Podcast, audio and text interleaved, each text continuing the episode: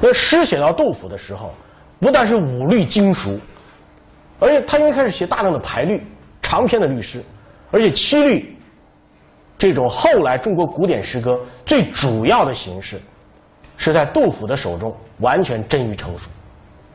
杜甫的诗叫做什么呢？一个是诸体兼备，一个是无意不可入。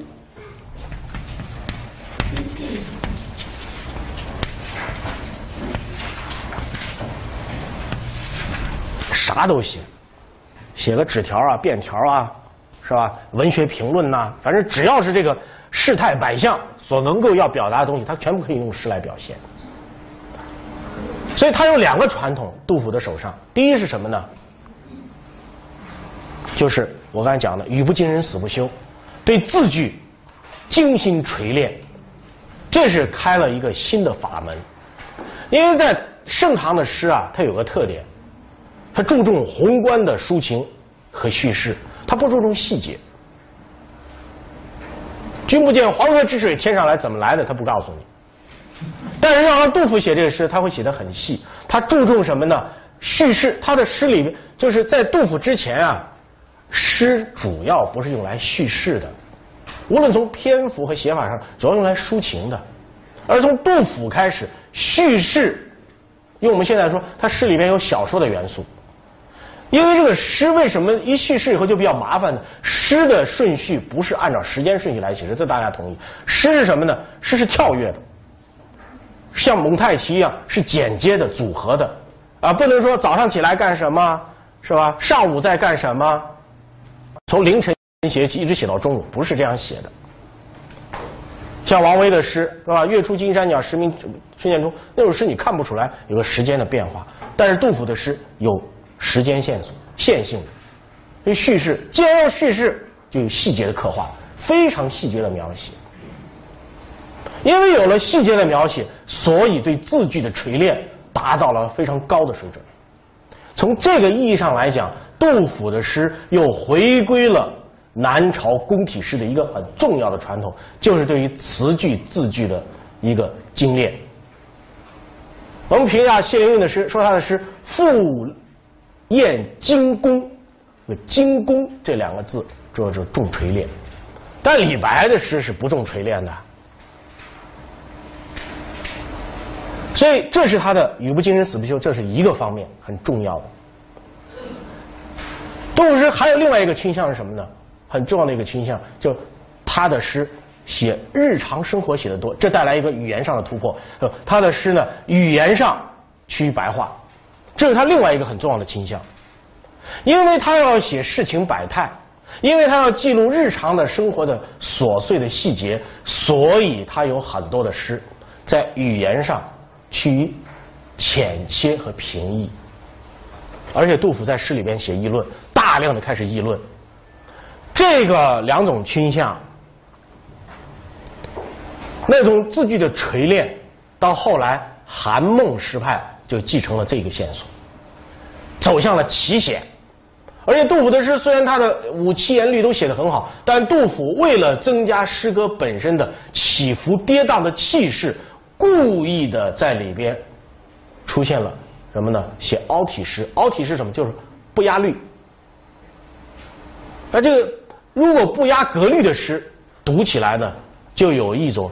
特别的效果，这种效果就是什么呢？就是很起伏、很跌宕、很不顺畅。他就要在文字语言里边制造这种不顺畅。所以凹体诗，这是在凹律，这是在这个杜甫的诗里面很重要的一个现象。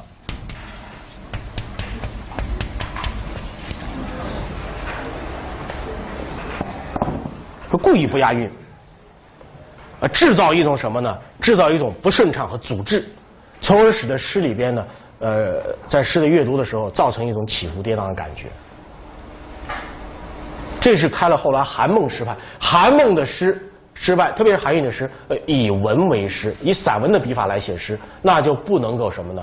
严格的押韵、粘对。那么他写日常生活、写琐碎生活这一面呢，又开了后来元白诗派的法门，浅切平易的一面。至于他的现实的批判的精神呢，那当然更是为白居易所继承。而这种求奇显怪啊字句的锤炼和平易的精神呢，又直接的还有议论化，又直接的开了什么法门呢？宋诗的法门。所以宋人学诗，必上溯至杜甫。我们知道著名的宋代的一个最大的诗派是什么呢？江西诗派。江西诗派有所谓的一祖三宗啊，搞了个江西诗派宗社图。一组就是杜甫，三宗呢，黄庭坚、陈与义、陈师道。换句话说，在宋人来讲，学诗首先要学黄庭坚。黄庭坚怎么讲？黄庭讲我无一字无来处。我写的诗每个字我都能找到出处，讲究什么呢？才气，讲究雕琢字句，讲究学问。这玩意儿最早是从谁开始的呢？就是从韩愈那块儿。韩愈再往前追，从谁呢？从杜甫那儿开的法门。那再往前追溯，就要学谁？学杜甫。但杜甫太难学了，啊，所以从从黄庭坚开始。所以实际上就是说，我们说宋诗之变是从哪开始变？你说宋诗跟唐诗有分别？我们最开始就讲什么叫唐诗，什么叫宋诗，对不对？那宋诗的变化是从表面是从中唐开始的，但其滥觞是从什么时候开始呢？杜甫开始。所以杜甫是百代以后开新体的人，这个贡献是非常大的。因为李白的诗是很难学的，古体诗、歌行体很难掌握，因为它没有规律可循。但是呢，这个律体律诗，它是有规律可循的。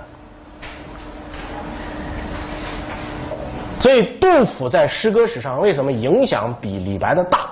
李白主要是在气格、人格上、气质上、气象方面影响后代的人多，而杜甫呢是在做法上、诗法上影响后代非常深远。再加上他的诗里边有这种忠君的爱国的这种观念，啊，忠孝的观念，家族家国的观念，所以他的诗到后面越来越受重视，原因就在这个地方。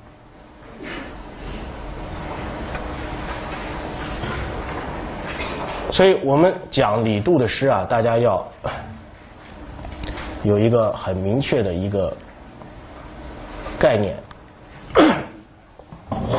就是。要对，首先对他们俩的诗歌的来源要有认识。李杜的诗写得好，其根本的艺术的来源和底蕴都在于南朝诗。没有南朝诗，就没有李杜诗。南朝诗给他们提供了艺术，就是诗歌的一个基本的艺术的元素，就是那些意象、诗歌的语言章法，再一个就是诗歌的气质。清雅脱俗，呃，包括在人格上也给他们一个很多的这个借鉴啊。李白一生呢，呃，最崇拜的人就是谢朓。就谢朓这个人，对我们大家来说是比较陌生的一个人。他崇拜谢朓主要谢朓什么？都谢朓身上的魏晋风流，啊，潇洒自在，人格独立。那这种魏晋风度，因为对于唐人来讲，魏晋南北朝是属于近代。近代对他们的影响是非常大的，所以李白一生非常仰慕谢朓和谢安，啊，东山高卧拾起来，欲寄苍生应未晚，是吧？他也非常仰慕像谢谢安这样的贵族大贵族，门庭高贵，出身不凡，才华横溢，啊，但是呢。这个傲视群雄，我自己有自己的生活，我就隐居起来了。等到你们需要苍生需要我的时候，我出来帮你们一下，帮完之后我又回山了。他就要这种潇洒的劲头，这就是对一种人格的仰慕，就是这种人格模式，他非常仰慕这种东西。啊，所以我们经常说，有时候说是功成身退，这好像是个模式。其实上来讲，它功成身退在不同的朝代有不同的内涵。所以，像 李白跟杜甫啊，呃，他们的前头、他们的艺术的渊源、人格的渊源，这是一部分；再一个是他们对后世的影响，也有很大的不同。然后，李白李白的诗歌传统、艺术传统就很难有传人，也有影响。比方说，到了宋代，比方说 不是，比方说到了中唐的时候，呃，韩愈的诗。受李白的诗影响也很大，主要是气势。啊，还有一个是气势很大。啊，他雕章琢句，散文笔法，这个是学谁呢？学学学学杜甫。但他气势很很大，他的文也是这样，这都受李白影响。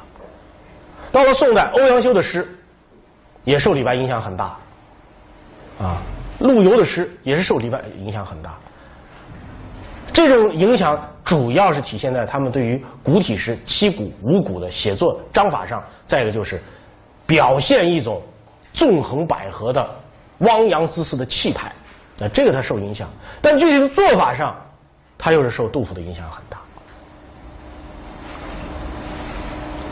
哎，所以就是说，呃，李杜这两个诗人呢，我们说他是唐代杰出的诗人，啊，但是我们对他们的认识，对他们的后代的这个地位和影响啊，啊，或者是影响的这种方面，我们要有一个很清楚的一个认知，啊，清楚的认知。这就是李白啊，杜甫写的这个《自京赴奉先仙咏怀五百字》啊。就写的很执着了啊！啊，都灵有不疑，老大一转拙，许身一合语，自比记气，居然成祸落。白首甘期过，盖棺事则已，此致长饥祸。穷年忧离元，叹息肠内热啊！取笑同学翁，好歌迷激烈，非无江海志，潇洒送日月。生逢尧舜君，不忍变永绝呀！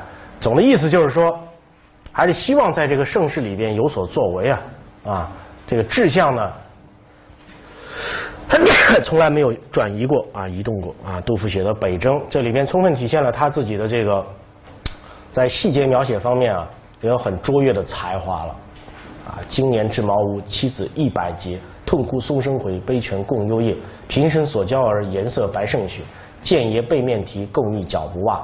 床前两小女，补战才过膝。海图拓波涛，旧袖已曲折。天无极子凤，颠倒在短鹤。这我刚才讲北征，不就是他？被皇帝放长假了嘛？然后回到延安以后，然后见到他的老婆孩子的情形啊，小孩没有袜子穿是吧？两个闺女呢，这个膝盖上都是补丁，然后为了把这个家里没有多余的布啊，这个缝补丁就把他官服拆掉，在官服上画的鸟啊，画的海浪啊什么的，这作为补丁呢，补的那个衣服上的时候，嗯，海浪在脚底下，这个鸟的翅膀在哪个地方就缝的五花八门的。所以叫天无子凤，都是鸟的名字。颠倒在短鹤，这写的很细，你知道吧？跟剧本一样。老夫情怀恶，偶谢卧数日，哪无囊中帛，救入寒岭里。他回来给老婆孩子带了一些东西，粉黛已解包，金绸搔罗列啊，拿着这个化妆品呐，金绸指的是床围子啊，什么这个被罩啊什么的。受妻面复光，痴女头自知啊。这个老婆擦了这个粉之后啊，哗的一下，这个就。就看上去就就就很这个啊，焕然一新呐，啊，旧貌换新颜呐，啊，这个傻闺女呢就拿着这个梳子狂梳不已啊，学母无不为，小妆随手抹啊，这学她妈妈这个有什么有小妆有晚妆嘛，对不对？这个早上画一通，晚上画一通，宜时施朱签，狼藉画眉阔啊，这个朱签啊指的朱签指的是口红啊。啊，还有什么？你们不有各种红吗？什么口红、腮红，什么乱七八糟的红，然后就狼藉画眉毛，眉毛画的很粗啊，画的一塌糊涂。这都是很细的小细节。以前唐人没有，呃，杜甫以前没有人这样写诗的。哎，我们读王维的诗，读王之涣的诗，王昌龄的诗，陈子昂的诗，没有，都是什么呢？都是很宏阔的气象，是吧？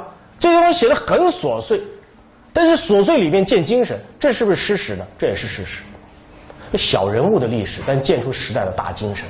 啊，在离乱之际，一家人穷人家里团聚的时候，那一家人也有自己偶得的欢乐，这也是诗史的精神。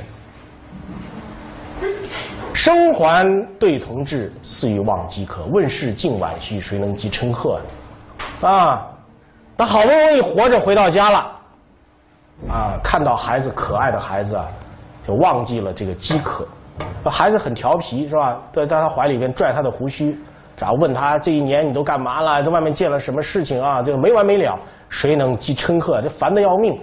但是呢，又不忍心这个训孩子。翻似在贼愁，干受杂乱锅。这个脑子里想的是这安史之乱什么时候才能结束，是吧？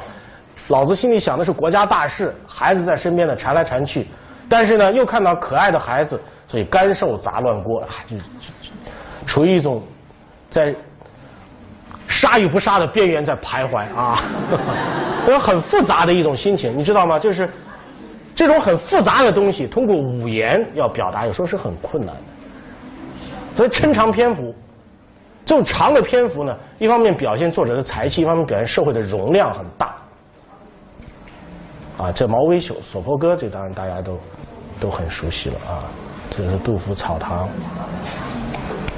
啊。这个这个这个这个白居易的心志不求啊，这个很明显是模仿这个《毛尾秋风索坡歌》写的啊。贵步白似雪，无眠软于云呐。步重眠怯后，唯求有余温。朝拥坐至暮，夜复眠达晨。谁知炎冬月。肢体暖如春，中夕忽有念，抚秋起逡巡。丈夫贵兼济，岂独善一身？安得万里裘，盖裹周四银？温暖皆如我，天下无寒人呐！啊，自己缝了一个很暖和的大被子，啊，特别温暖，特别厚重，盖在身上像冬天啊，像春天到来一样。从早到晚盖着被子，啊，朝拥坐至暮啊。啊，晚上睡觉一觉睡到大天亮，睡眠质量很高，啊，就像春天一样。有一天半夜呢，突然良心发现，啊，这么睡下去不是个道理。抚秋抚秋起逡巡，啊，摸着被子就在屋里转，想问题。丈夫贵兼济，岂独善一身呐？大丈夫应该兼济天下，岂能独善其身？啊，安求苟且的生活？所以安得万里裘，盖过周四银呐？什么时候能缝一个一万里广大的一个被子？把整个这诗写在洛阳，把洛阳城都盖起来，啊，像他们，让他们像我一样的，啊，过上安定而温暖的生活，那么天下就没有受苦受寒的穷苦人了，啊，那这个这个诗呢，跟毛尾九风所不形成一个很鲜明的对照，对不对？就二人境界之高下，啊，便可立判，啊，当然不是说白居易错，啊，就是呃立场不同，观点不同，地位不同，境界不同。这个这个杜甫是站在一个水坑里头哈，天天还在想阳光的事情。那这个杜李白居易呢是站在阳光地里头，在想如果阳光能普照大地，那该多好啊，是吧？但是杜甫是说看不见阳光的时候，说如果阳光出来，我死在这水坑里都行。啊，所以在杜甫的诗里边，那种自我的牺牲精神是很强大的。这种自我的牺牲精神呢，来源于信仰的力量。啊，那不管是穷还是。达都想要兼济天下，这种很执着的信念，他就有别于后来的像白居易啊、韩愈的这些人啊。所以基本上来讲，呃，穷达之别啊，穷达的这种呃不同的人生态度呢，就成为了这个唐代以后宋人一直到以后知识分子一个基本的一个人格的呃人格的一个观念啊，人格的观念。